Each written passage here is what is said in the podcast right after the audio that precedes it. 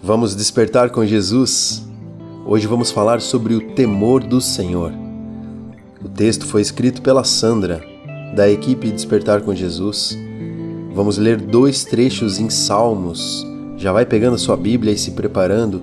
Hoje estamos no dia 6 de sete dias de consagração pessoal, com jejum, oração e leitura bíblica. A prática do jejum é algo que Jesus nos ensinou a fazer de modo privativo a sós com o Pai. Oração, jejum e leitura bíblica são práticas de intimidade, práticas de crescimento, que não sejam apenas realizadas aqui nesses dias de consagração, mas que aconteçam com frequência e se tornem um estilo de vida. Vamos lá então para a leitura bíblica em Salmos capítulo 34, verso 11, que diz o seguinte: Vinde, meninos, ouvi-me eu ensinarei o temor do Senhor. E ainda no livro de Salmos, capítulo 111, verso 10, diz assim: O temor do Senhor é o princípio da sabedoria. Bom entendimento tem todos os que cumprem os seus mandamentos. O seu louvor permanece para sempre. Na Bíblia, o temor do Senhor, amor e reverência, está ligado à obediência.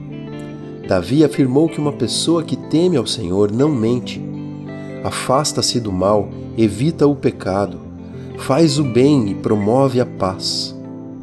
Pois o único caminho para ser verdadeiramente sábio é temer a Deus.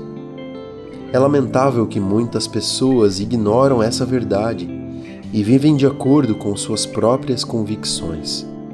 Se baseiam em seus conhecimentos acadêmicos e experiências vividas tomando decisões que muitas vezes os levam ao erro e à derrota.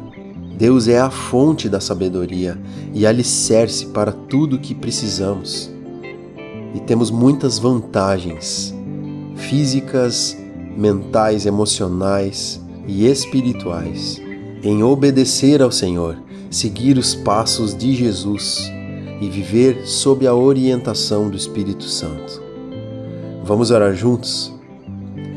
Pai amado, ensina-nos a temer o Senhor em todo o tempo, que sejamos filhos obedientes à Sua vontade e fiéis aos seus propósitos e aos seus princípios. Enche o nosso coração de amor, reverência e obediência, pois queremos colocar em prática tudo o que aprendemos. Espírito Santo, nesse período de jejum, nos ajuda, nos ensina, fala conosco pois queremos ouvir a tua voz. Ensina-nos a sintonizarmos exatamente a frequência da tua voz.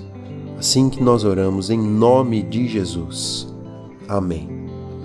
Os sinais da volta de Jesus estão cada dia mais evidentes. Desperte, Jesus está voltando.